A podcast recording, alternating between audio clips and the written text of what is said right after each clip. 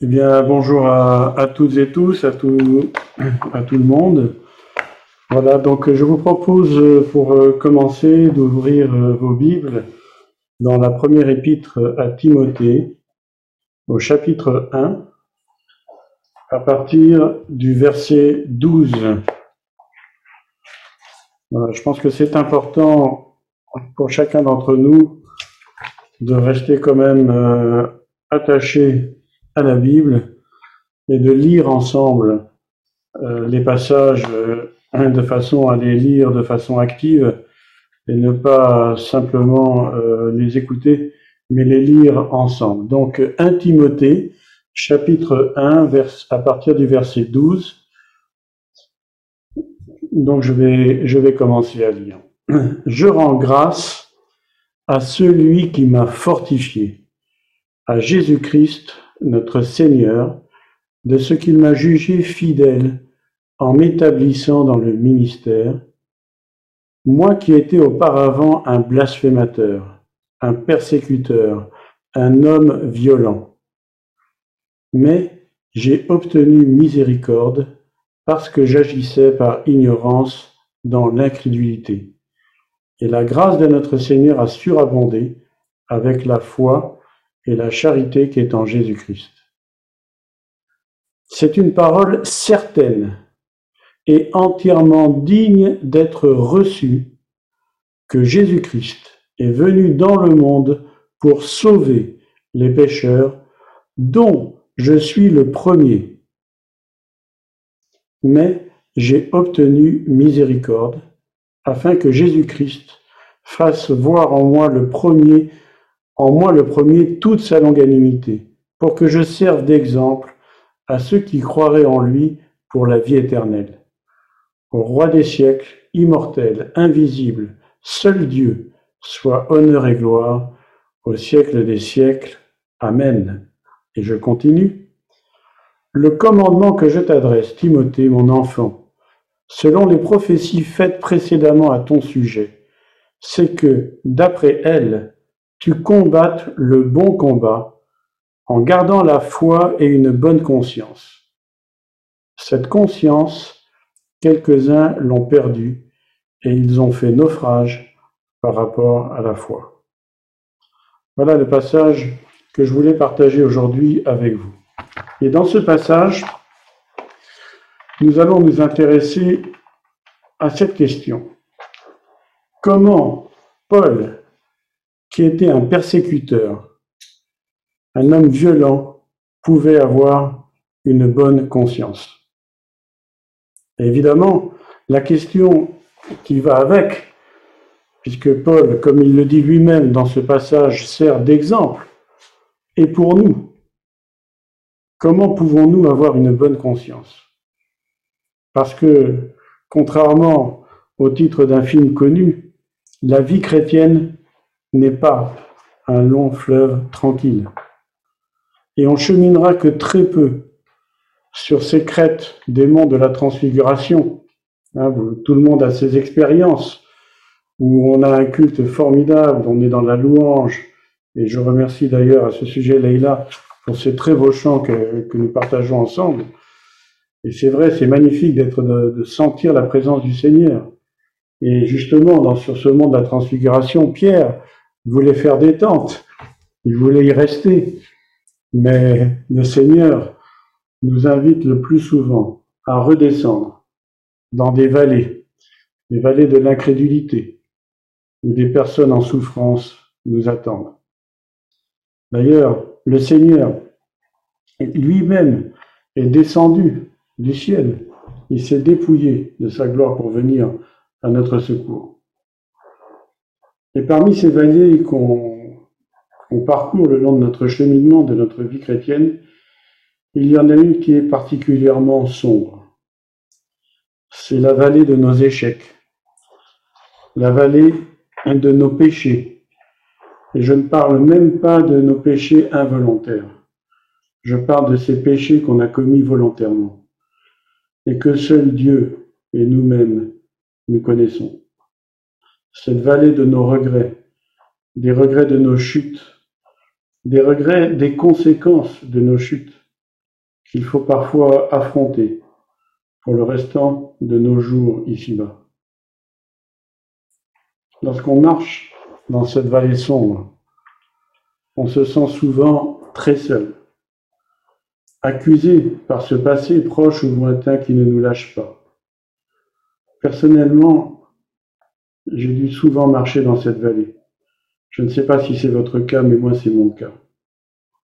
Et on peut se demander alors comment Paul peut dire, malgré son lourd passé, quand il parle de sa relation avec Christ, par exemple, dans Philippiens au chapitre 3, verset 13-14, Frère, je ne pense pas l'avoir saisi, mais je fais une chose. Oubliant ce qui est en arrière et me portant vers ce qui est en avant, je cours vers le but pour remporter le prix de la vocation céleste de Dieu en Jésus-Christ. Comment Paul peut dire qu'il oublie alors, que justement dans ce passage qu'on vient de lire, il se rappelle lui-même qu'il était un homme violent, qu'il était un persécuteur, un blasphémateur. Et pour nous, est-ce qu'on peut réellement oublier notre passé, souvent très très lourd, très difficile à porter? Eh bien, la réponse se trouve justement dans un verset que nous venons de lire et que je vous invite à relire ensemble, donc dans 1 Timothée euh, au chapitre 1, c'est le verset 19. La réponse, c'est en gardant la foi et une bonne conscience. Et donc, je vous propose aujourd'hui d'étudier un petit peu qu'est-ce que c'est que la conscience et qu'est-ce que c'est qu'une bonne conscience. Et pour ça, juste pour ce passage-là, je vous propose d'ouvrir vos micros hein, de façon à ce que ce soit un petit peu interactif, sauf ceux qui sont hors concours, bien entendu. Et, euh, d'après vous, qu'est-ce que c'est que la conscience? C'est quoi la conscience? Je vois que Christiane a ouvert son micro. Je te remercie, Christiane. Les autres, vous pouvez le faire également. Qui peut répondre à cette question? C'est quoi la conscience? Discerner le bien du mal. Tout à fait. Tout à fait. Discerner le bien du mal. Est-ce que quelqu'un a, une autre réponse? Je vois que Laïla a son micro ouvert. Euh, c'est avoir euh, la connaissance euh, de ce que l'on fait. Absolument, absolument. de ses propres activités. Tout à fait. Tout à fait. Tout à fait. Eh bien, c'est très bien, on va continuer. C'est bien ça. Alors, en fait, la réponse n'est pas aussi simple que ça, mais en tout cas, Christiane et Leïla, vous avez très très bien répondu. C'est bien ça. C'est une faculté. J'ai pris une définition qu'on trouve dans le, dans le Robert. Et donc, en fait, il y a deux réponses à, la question. Euh, qu'est-ce que c'est que la conscience? La première réponse, c'est euh, point A, une faculté humaine de connaître sa propre réalité et de la juger. Connaissance immédiate de sa propre activité physique, qui s'oppose évidemment à l'inconscience, d'où par exemple l'expression perdre conscience, c'est aussi une connaissance immédiate, spontanée, avoir conscience de quelque chose, avoir conscience de sa force, du danger, etc. Et bien entendu, le point B qui va nous intéresser davantage, la faculté ou le fait de porter des jugements de valeur sur ses propres actes. Une conscience droite, une conscience pure, un cas de conscience, agir selon sa conscience, etc., euh, etc. Avoir la conscience tranquille, hein, euh, avoir un poids sur la conscience, en toute conscience, en mon âme et conscience, etc. Et on parle déjà souvent de, euh, des gens qui ont une bonne conscience. Donc c'est l'état d'une personne qui s'estime, et d'ailleurs le, le Robert met en parenthèse souvent à tort, et il avait raison, n'avoir rien à se reprocher et avoir mauvaise conscience, donc qui débouche sur la culpabilité. Donc en fait, on voit qu'il y a deux, euh, la conscience va aborder deux domaines. Le premier point qui est la conscience physique, qui va interpréter des informations provenant de nos sens et qui sont acheminées par notre système nerveux. Et dans ce sens, et ça c'est très intéressant de le noter, on comprend que la douleur est une forme de protection. En effet, si on ne ressent plus rien, eh bien notre corps est en danger. Et il y a une maladie euh, qui a souvent été euh, décrite euh, dans, la Bible, et notamment dans les évangiles, c'est la lèpre. La lèpre est une maladie qui insensibilise le corps. Et donc le lépreux, là où il est atteint par cette maladie qui est très contagieuse, eh bien, il ne ressent plus rien. Le corps ne ressent plus rien. Et à la limite, il peut mettre son bras ou sa main dans le feu, eh bien, le bras va se consumer, lui ne va rien sentir. Donc, quelque part, déjà, premier point qu'il faut noter, c'est que la douleur est une forme de protection. Et donc, le deuxième point, et ça, ça va nous introduire justement au deuxième point, ce qu'on appelle la conscience morale. Donc, je rappelle, le point A, c'est la conscience physique, avec la douleur, tout ce dont on vient de parler. Et le point B, c'est la conscience morale. Et bien entendu, on peut faire une analogie entre euh, la conscience morale et la conscience physique avec le système nerveux spirituel. C'est-à-dire que nos actions vont être évaluées et vont parfois provoquer une forme de douleur psychique, spirituelle, sous forme d'une accusation, voire même d'une angoisse. Ou alors, à contrario, la conscience va nous rassurer et va nous apporter un certain euh, confort. Le mot conscience, qui est utilisé donc dans les passages que nous avons lus, et nous allons en lire d'autres, euh, provient d'un mot grec qui euh, se prononce donc en grec suneidesis. Il y a environ une trentaine de références de ce mot dans le Nouveau Testament, il n'y en a évidemment pas dans l'Ancien, euh, puisque c'est du grec. Et donc étymologiquement, euh, ce mot suneidesis est composé de deux mots, sun, qui veut dire avec, hein, ça a été synagogue, par exemple, le rassemblement, etc., euh, etc., et le mot eidesis. Et j'ai eu la curiosité de chercher sur Internet euh, qu'est-ce que signifiait le mot en grec eidesis Et en fait, il existe en grec moderne. Et alors, c'est assez intéressant parce qu'en fait, ce mot veut dire euh, les nouvelles, les news. Donc, c'est CNN, euh, les news grecques. Ça s'appelle, enfin, on retrouve eidesis, on retrouve ce mot. Mais en fait, la signification veut dire sin, ça veut dire avec, et eidesis, le savoir, les nouvelles, la connaissance. Donc, la conscience, ça veut dire savoir avec. Et c'est assez intéressant. Mais la question, c'est euh, savoir avec qui? Avec nous-mêmes avec, euh, avec Dieu Avec qui? Donc, sans perdre de, point, de vue le sens de notre connexion à la réalité, eh bien, je propose évidemment qu'on étudie le point B, c'est-à-dire la conscience morale, qui est davantage évidemment en relation avec le texte biblique. Et donc, de la même façon que pour la conscience physique, comme on l'a vu, la conscience morale est une forme de protection pour nous éviter de faire n'importe quoi. Elle est un indicateur. Elle peut donc, comme on vient de le dire, nous accuser ou nous rassurer. Par exemple, Paul dira aux Corinthiens, euh, dans la deuxième aux Corinthiens 1.12, car ce qui fait notre gloire, c'est ce témoignage de notre conscience, que nous sommes conduits dans le monde, et surtout à votre égard, avec sainteté et pureté devant Dieu, non point avec une, sagesse charnelle, mais avec la grâce de Dieu. Donc, la conscience va provoquer en nous un témoignage, et elle va donc être une sorte de boussole, comme un indicateur. Donc, Maintenant qu'on a une définition euh, de ce qu'est la conscience, je propose évidemment qu'on l'approfondisse à la lumière de la parole.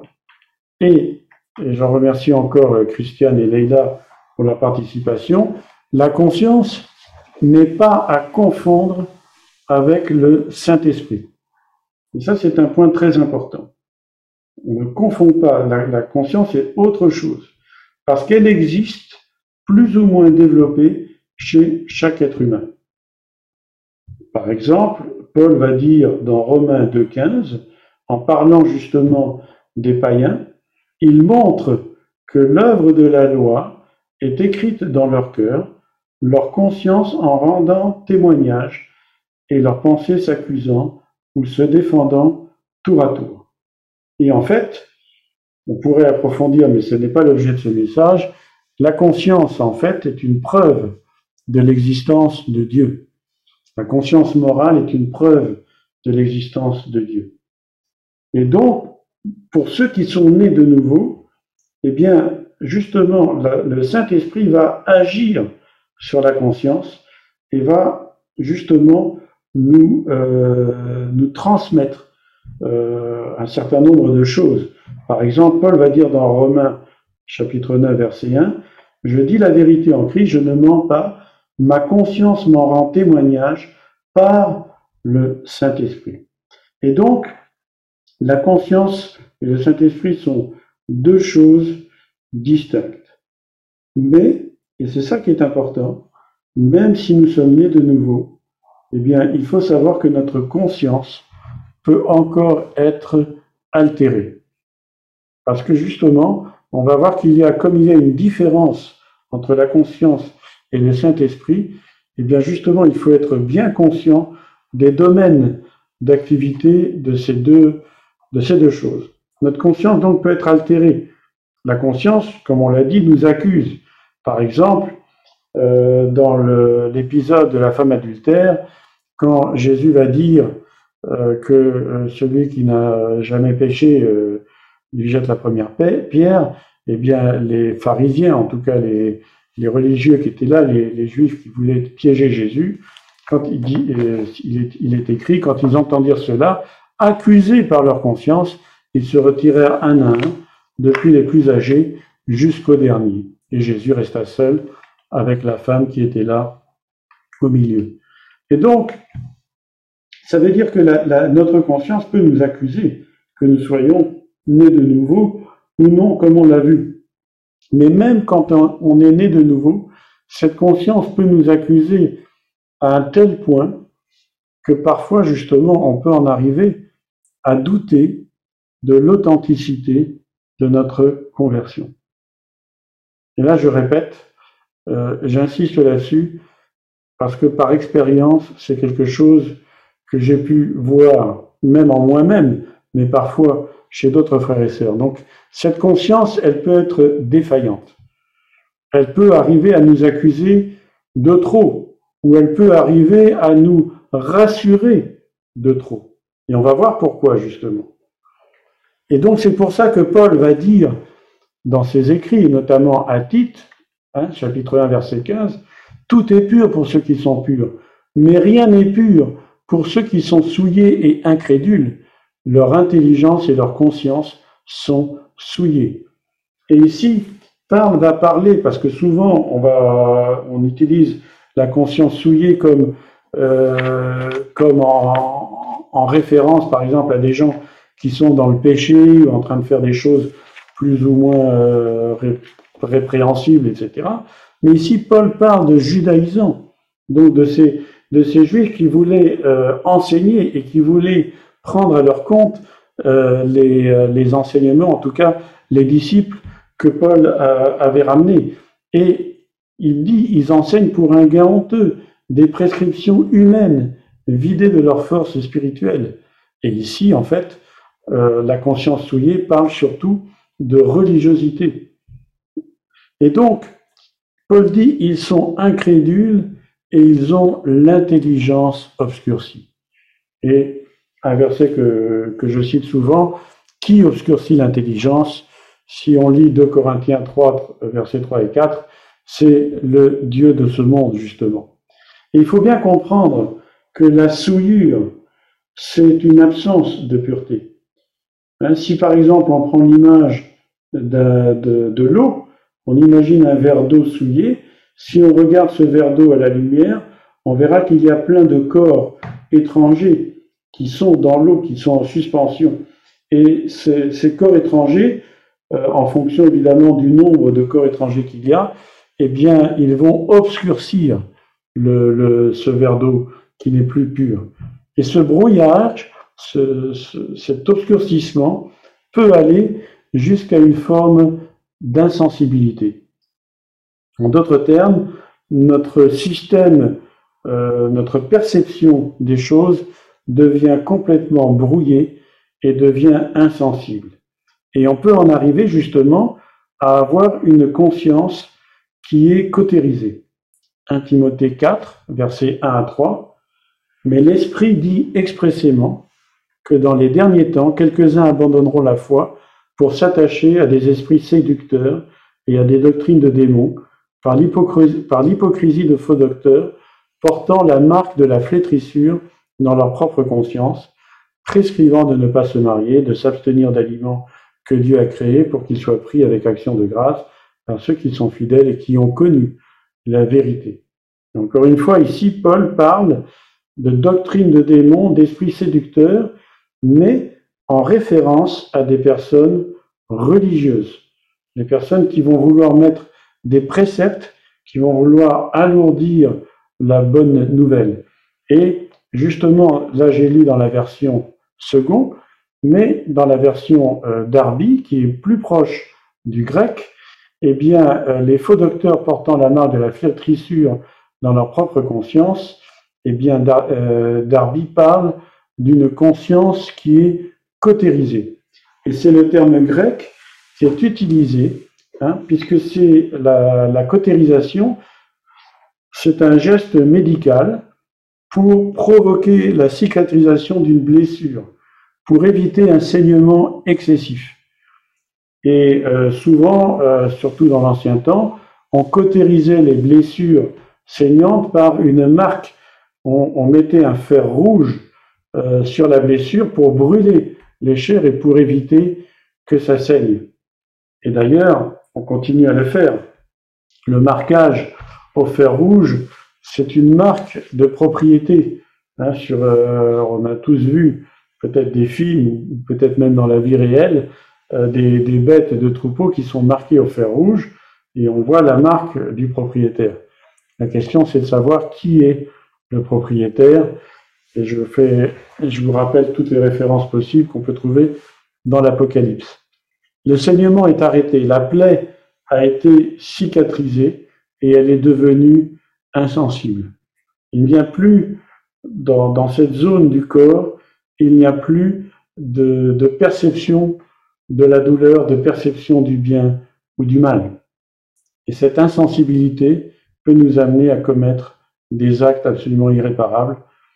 Et ça peut expliquer justement ce genre de conscience cautérisée, peut expliquer le comportement de personnes comme des, les nazis ou euh, les gens euh, dans les régimes totalitaires du genre euh, régime communiste, les criminels, les violeurs.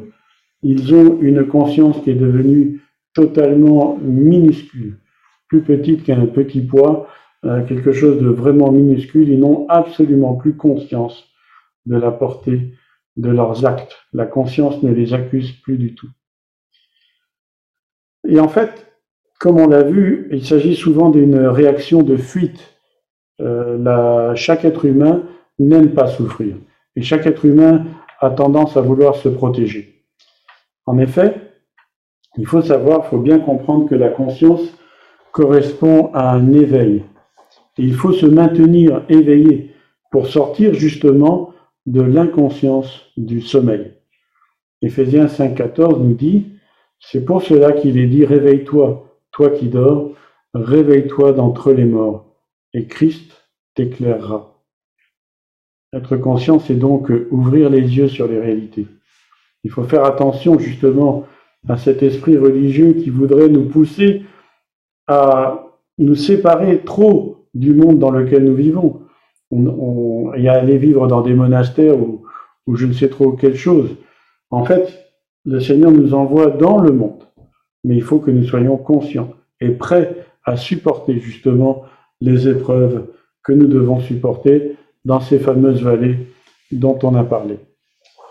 Et donc, l'importance on comprend mieux l'importance de, la parole du Seigneur, de ce commandement où le Seigneur nous dit veillez et priez. Il nous dit prenez garde à vous-même de craindre que vos cœurs ne s'apesantissent par les excès du manger et du boire, par les soucis de la vie, que ce jour, et on parle du jour du Seigneur qu'on a étudié en étude biblique, ce jour ne vienne sur vous à l'étude biblique, car, sur vous à l'improviste, car il viendra comme un filet sur tous ceux qui habitent sur la face de toute la terre. Veillez donc et priez en tout temps, afin que vous ayez la force d'échapper à toutes ces choses qui arriveront et de paraître debout devant le Fils de l'homme. Et c'est pour ça que il est important justement de bien comprendre euh, de quoi il s'agit. La conscience, c'est quelque chose qui s'entretient. C'est pour ça que Paul va dire, quand il est en face justement du euh, souverain sacrificateur dans Acte 24, c'est pourquoi je m'efforce d'avoir constamment une conscience sans reproche devant Dieu et devant les hommes. Et comment on peut s'efforcer maintenant d'avoir cette conscience sans reproche? Eh bien, par, par exemple, une bonne connaissance de la parole. Le but de la loi, c'est justement, euh, comme dit euh, Paul dans 1 Timothée 1.5, c'est un, le but du commandement de la loi, c'est un amour, fruit du Saint-Esprit, venant d'un cœur pur, d'une bonne conscience et d'une foi sincère. Et nous voyons justement qu'il y a une relation entre la confiance et la foi. Parce que justement, la foi purifie notre conscience grâce à la nouvelle alliance. Hébreu 10, 19, 22 nous dit, Ainsi donc, frères, puisque nous avons au moyen du sang de Jésus une libre entrée dans le sanctuaire par la route nouvelle et vivante qu'il a inaugurée pour nous au travers du voile, c'est-à-dire de sa chair, et puisque nous avons un souverain sacrificateur établi sur la maison de Dieu, approchons-nous avec un cœur sincère, dans la plénitude de la foi, les cœurs purifiés d'une mauvaise conscience et le corps lavé d'une eau pure. C'est très important donc de s'assurer que nous nous approchons de Dieu dans la plénitude de la foi, les cœurs purifiés d'une mauvaise conscience et le corps lavé d'une eau pure. Alors, tout ça, c'est bien, c'est facile à dire, mais comment faire concrètement? Parce que justement, il est très important de garder une bonne conscience. Et on va voir justement que la relation entre la conscience et la foi est vraiment très très importante. Et là, on arrive au cœur de ce, de ce message que j'ai justement sur le cœur de partager avec vous. C'est le moyen, en fait, de garder, garder une bonne conscience, c'est le moyen de combattre le bon combat. On reprend donc le verset qu'on a lu tout à l'heure dans 1 Timothée 1, 18 et 19. Le commandement que je t'adresse, Timothée mon enfant, selon les prophéties faites précédemment à ton sujet, c'est que d'après elles, tu combattes le bon combat et comment combattre le bon combat? En gardant la foi et une bonne conscience. Amen. Et qu'est-ce qui se passe justement quand on perd cette conscience? Eh bien, Paul le dit immédiatement après, cette conscience, quelques-uns l'ont perdue. Et qu'est-ce qui s'est passé? Eh bien, ils ont fait naufrage par rapport à la foi. Amen. Donc c'est très important et c'est pour ça que j'ai insisté pour bien définir et bien voir la lumière de la parole de Dieu, quand on parle de conscience, de quoi il s'agit. On voit donc que la conscience est en interaction avec la foi et que le fait de ne pas garder cette bonne confiance nous fait faire naufrage. Il s'agit d'un naufrage par rapport à la foi. On comprend donc beaucoup mieux, à la lumière de tout ce qui vient d'être exposé, pourquoi la conscience est le terrain d'action privilégié de l'ennemi Et quelle va être sa stratégie? Eh bien, sa stratégie, ça va être d'accuser en permanence. Donc, de faire saigner nos blessures, de faire saigner nos regrets, de faire saigner, de nous rappeler tout ce que nous avons fait, de nous rappeler que nous étions, comme Paul, peut-être blasphémateurs, persécuteurs, que nous étions tous les péchés, toutes les abominations euh, que vous pouvez imaginer que vous avez vécu peut-être. Moi, je sais de quoi je parle quand je parle de ça. Et qu'est-ce que Paul nous dit? Il répond, oubliant ce qui est derrière, je cours. Mais comment oublier? Comment oublier? Puisque Paul finalement se rappelle qu'il est blasphémateur. Mais en fait, il y a eu un mur qui a été dressé entre entre le passé, entre ce passé qu'il accuse et le présent. Et il court les yeux fixés vers le but, c'est-à-dire Christ. Il y a un mur, et ce mur, c'est le mur de la foi. Amen. C'est le mur appuyé sur la parole de Dieu, appuyé sur les promesses, comme on va le voir. Pourquoi? Parce que justement, qu'est-ce qui va se passer? Le diable, hein, c'est Satan, hein, le diable va nous accuser en permanence. Il va faire saigner nos blessures.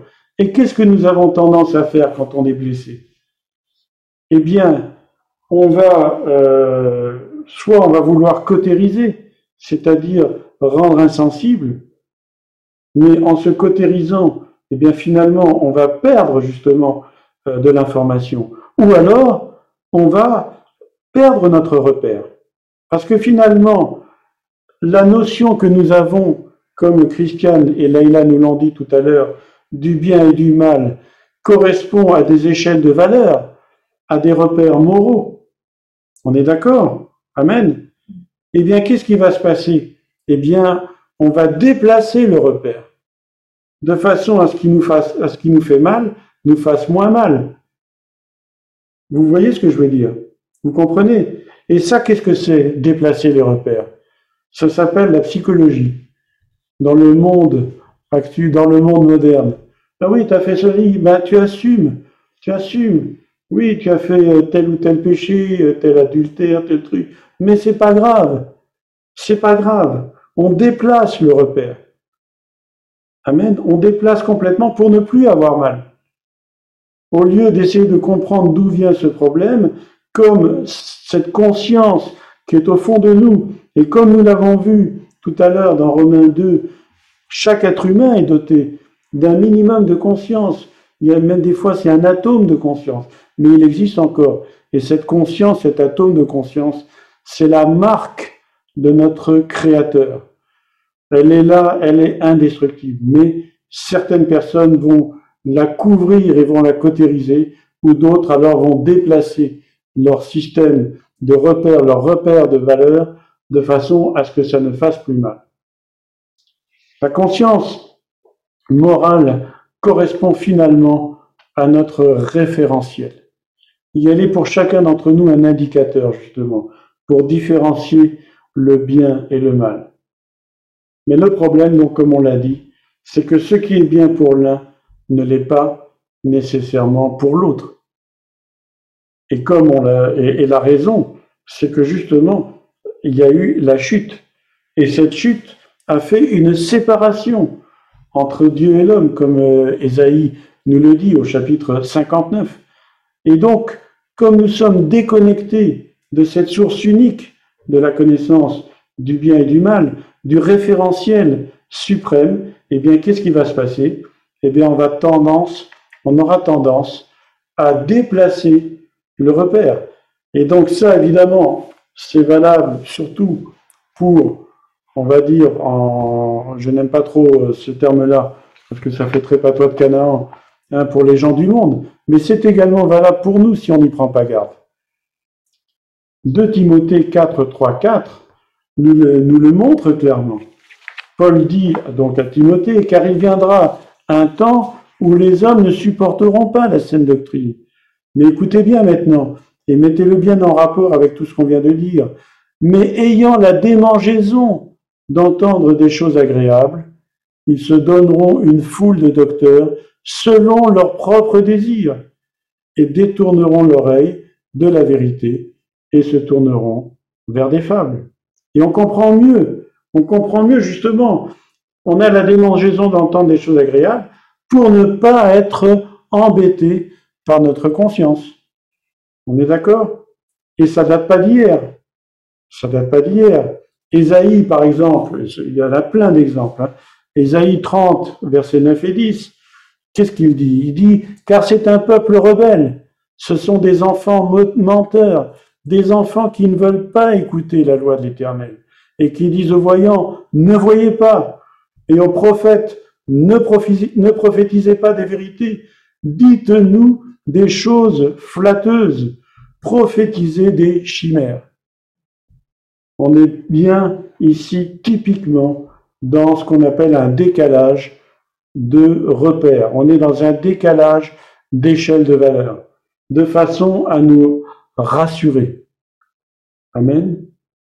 Et aujourd'hui, eh bien, on arrive même à des inversions de valeur. Le, décalage, il est tellement fort, il est tellement important que, euh, par exemple, euh, Paul va dire dans 2 Timothée 3, sache que dans les derniers jours, il y aura des temps difficiles, car les hommes seront égoïstes, amis de l'argent, fanfarons, hautains, blasphémateurs, rebelles à leurs parents, ingrats, irreligieux, insensibles, déloyaux, calomniateurs, cruels, ennemis des gens du bien, traîtres, emportés, enflés d'orgueil, aimant le plaisir plus que Dieu, ayant l'apparence, l'apparence de la piété, mais reniant ce qui en fait la force, éloigne-toi de ces hommes-là. C'est-à-dire que euh, on a tellement envie de, se faire du bien qu'on va carrément tout décaler. Et d'ailleurs, Ésaïe l'avait dit des siècles avant, dans Ésaïe 5.20, malheur à ceux qui appellent le bien, pardon, malheur à ceux qui appellent le mal bien et le bien mal, et qui changent les ténèbres en lumière et la lumière en ténèbres, et qui changent l'amertume en douceur et la douceur en amertume. Et c'est bien ce qui se passe aujourd'hui. Quand on regarde tout ce qui nous entoure, on voit bien qu'il y a une inversion totale des valeurs.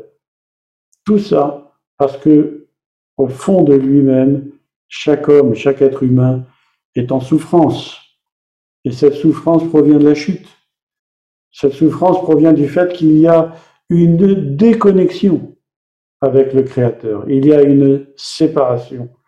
Et cette séparation nous empêche, cette séparation qui s'appelle le péché, nous empêche justement d'être connectés à cette source et à cette connaissance du bien et du mal, à ce référentiel suprême. Alors, comment garder une bonne conscience? Comment garder une bonne conscience?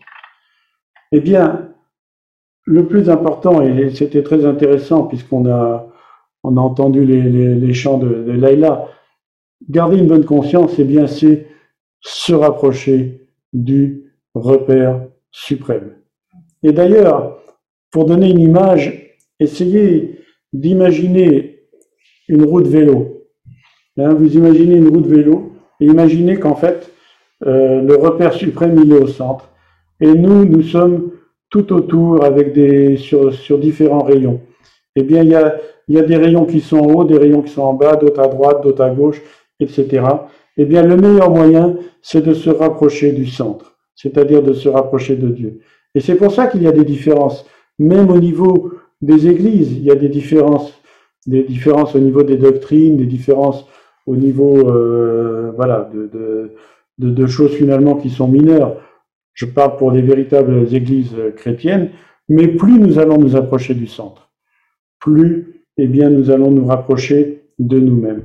Et donc, et, plus nos échelles, nos référentiels vont s'approcher du centre, et bien plus il va y avoir euh, une meilleure euh, communion les uns avec les autres. Et donc ça explique d'une part, donc comme je l'ai dit, les différences de point de vue, et finalement s'approcher du centre, cheminer vers le centre, et bien c'est la sanctification. Et pour ça, eh bien il faut voir, il faut avoir les yeux ouverts, regarder ce repère invisible avec les yeux de la foi et marcher donc de gloire en gloire.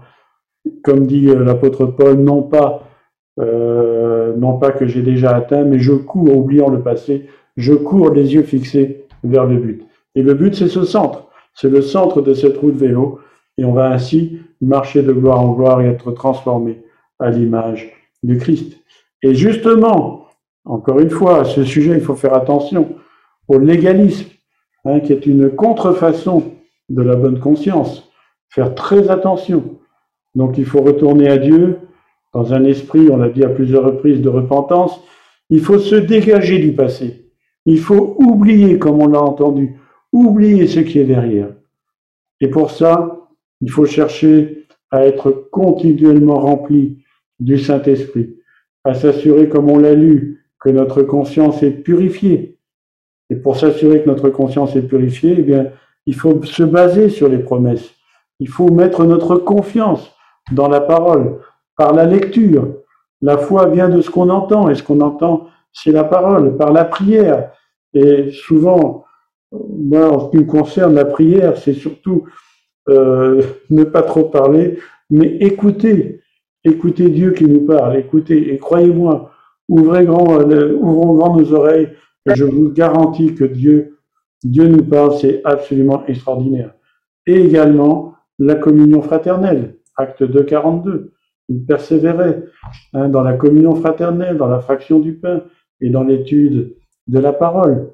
Et alors, très important, quand on entend, quand notre conscience se purifie au fur et à mesure que nous nous approchons de Dieu, obéir instantanément à sa voix, obéir tout de suite. Et alors, en cas de chute, parce que il nous arrivera de tomber, il nous arrivera de chuter, eh bien, confesser. 1 Jean 1,9. Et si nous confessons nos péchés, il est fidèle et juste pour nous les pardonner et pour nous purifier de toute Il est fidèle et juste. Il suffit de confesser et il est fidèle et juste. Si nous sommes euh, blessés, si nous sommes, si nous souffrons de blessures, eh bien, au lieu de cautériser la blessure, comme on l'a dit, de laisser peut-être l'ennemi mettre une marque sur nous pour nous rendre insensibles à ce qui nous fait souffrir, vous comprenez bien ce que je suis en train de dire. Ne, pas laisser l'ennemi cautériser, ne pas laisser l'ennemi mettre une marque sur nous, une marque de propriété sur nous. Il faut confesser nos péchés et il est fidèle et juste pour nous les pardonner, pour nous purifier. Prenons cette parole très au sérieux. Prenons cette parole très au sérieux. Elle est vraiment importante. Justement, donc, euh, et je termine maintenant, à force de faire taire sa conscience, on peut justement laisser l'ennemi la cautériser, imprimer sa marque sur cette blessure, et il va avoir un titre de propriété sur cette blessure, sur une partie de notre vie. Ne, laissons pas faire cette chose-là. Ne laissons pas l'ennemi cautériser. A contrario, donc notre conscience peut aussi nous accuser faussement, par manque de connaissance, par manque de, connaissance de la parole, par manque de confiance, par manque de foi dans la parole. Et alors, au lieu de vivre une vie de plénitude, on, va, euh, vit sous une sorte de condamnation permanente. Alors je vais terminer par cette merveilleuse promesse euh, qu'on trouve dans Romains 8, versets 1 à 4. Il n'y a donc maintenant aucune condamnation pour ceux qui sont en Jésus-Christ. Je répète, il n'y a donc maintenant aucune condamnation, aucune condamnation pour ceux qui sont en Jésus-Christ. En effet, la loi de l'esprit de vie en Jésus-Christ m'a affranchi de la loi du péché et de la mort. Car chose impossible à la loi, parce que la chair la rendait sans force, Dieu a condamné le péché dans la chair en envoyant, à cause du péché, son propre Fils dans une chair semblable à celle du péché, et cela afin que la justice de la loi fût accomplie en nous, qui marchons non selon la chair, mais selon l'esprit. Mon frère, ma sœur, il n'y a aucune condamnation pour toi, il n'y a aucune condamnation pour moi, parce que si nous confessons nos péchés, il est fidèle et juste pour nous les pardonner et pour nous purifier de toute iniquité. Alors plutôt que de laisser l'ennemi cautériser, plutôt que de, de changer nos repères, approchons-nous, approchons-nous du Seigneur, approchons-nous du centre de cette roue de vélo. Euh, nous qui sommes sur un rayon, peut-être on est loin, peut-être on est plus près plus on sera prêt, mieux ça sera. Parce que nous savons qu'il n'y a aucune condamnation pour ceux qui sont en Jésus-Christ. Et ainsi, nous pourrons dire que nous oublions le passé, mais nous l'oublions parce qu'il ne nous fait plus mal, parce que justement, nous n'avons pas été cautérisés, mais le sang de Jésus-Christ nous purifie de tout péché.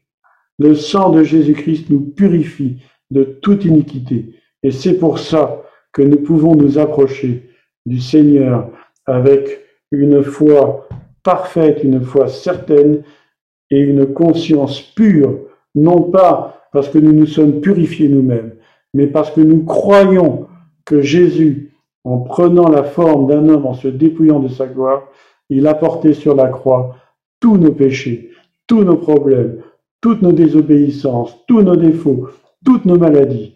Et ainsi, nous pouvons vivre une vie euh, de plénitude, nous pouvons marcher dans les vallées de l'ombre de la mort et ne craindre aucun mal, parce que le Seigneur est avec nous. Voilà. Donc, saisissons-nous par la foi des promesses que Dieu nous a laissées dans sa parole, et surtout, comme on l'a lu, hein, comme on l'a lu, eh bien, gardons la foi et une bonne conscience, et veillons à ne pas perdre cette bonne conscience, afin justement de ne pas faire naufrage par rapport à la foi. Amen. Eh bien, je propose que nous prions. Euh, voilà, je propose qu'on ait un, petit moment de prière. Et si quelqu'un se sent interpellé ou quelqu'un veut qu'on prie euh, pour, euh, pour ça, eh bien, eh bien, nous le ferons. Seigneur notre Dieu, je veux te rendre grâce et je veux te bénir pour ta parole. Combien de fois j'ai été accusé, combien de fois j'ai été malmené par l'adversaire qui voulait euh, me faire croire que, que je suis moins que rien, que je suis même pas sauvé, que mes péchés euh, m'empêcheront de, de, toute façon d'avoir la vie éternelle. Mais Seigneur, je veux pas m'appuyer sur ce que je sens, je veux pas m'appuyer sur ce que je reçois de la part de l'ennemi. D'ailleurs, je ne le reçois pas, je le refuse je le rejette, je, j'élève mon bouclier de la foi pour éteindre les dards enflammés du malin et, je, j'ajuste le casque du salut parce que justement, je veux garder une bonne conscience, non pas que, que je sois parfait, loin s'en faut, mais parce que toi, tu me rends parfait au travers de ta parole, au travers de ton sacrifice. Alors Père, je te prie pour chacun d'entre nous. Je te prie pour euh, ce frère ou cette sœur qui s'est peut-être euh, senti interpellé pour que justement il saisisse aussi euh, cette parole, qu'elle soit mise en application et qu'elle euh, et qu'elle puisse aider chacun d'entre nous à marcher, à marcher, à affronter justement les épreuves qui nous attendent pour grandir dans notre foi, pour grandir, pour purifier notre conscience et pour vraiment vivre selon ta volonté, en glorifiant ton nom et en aidant notre prochain. Je te prie, Père, dans le nom de Jésus, et je te bénis. Je sais que c'est ta volonté, je sais que tu le fais en ce moment même. Amen.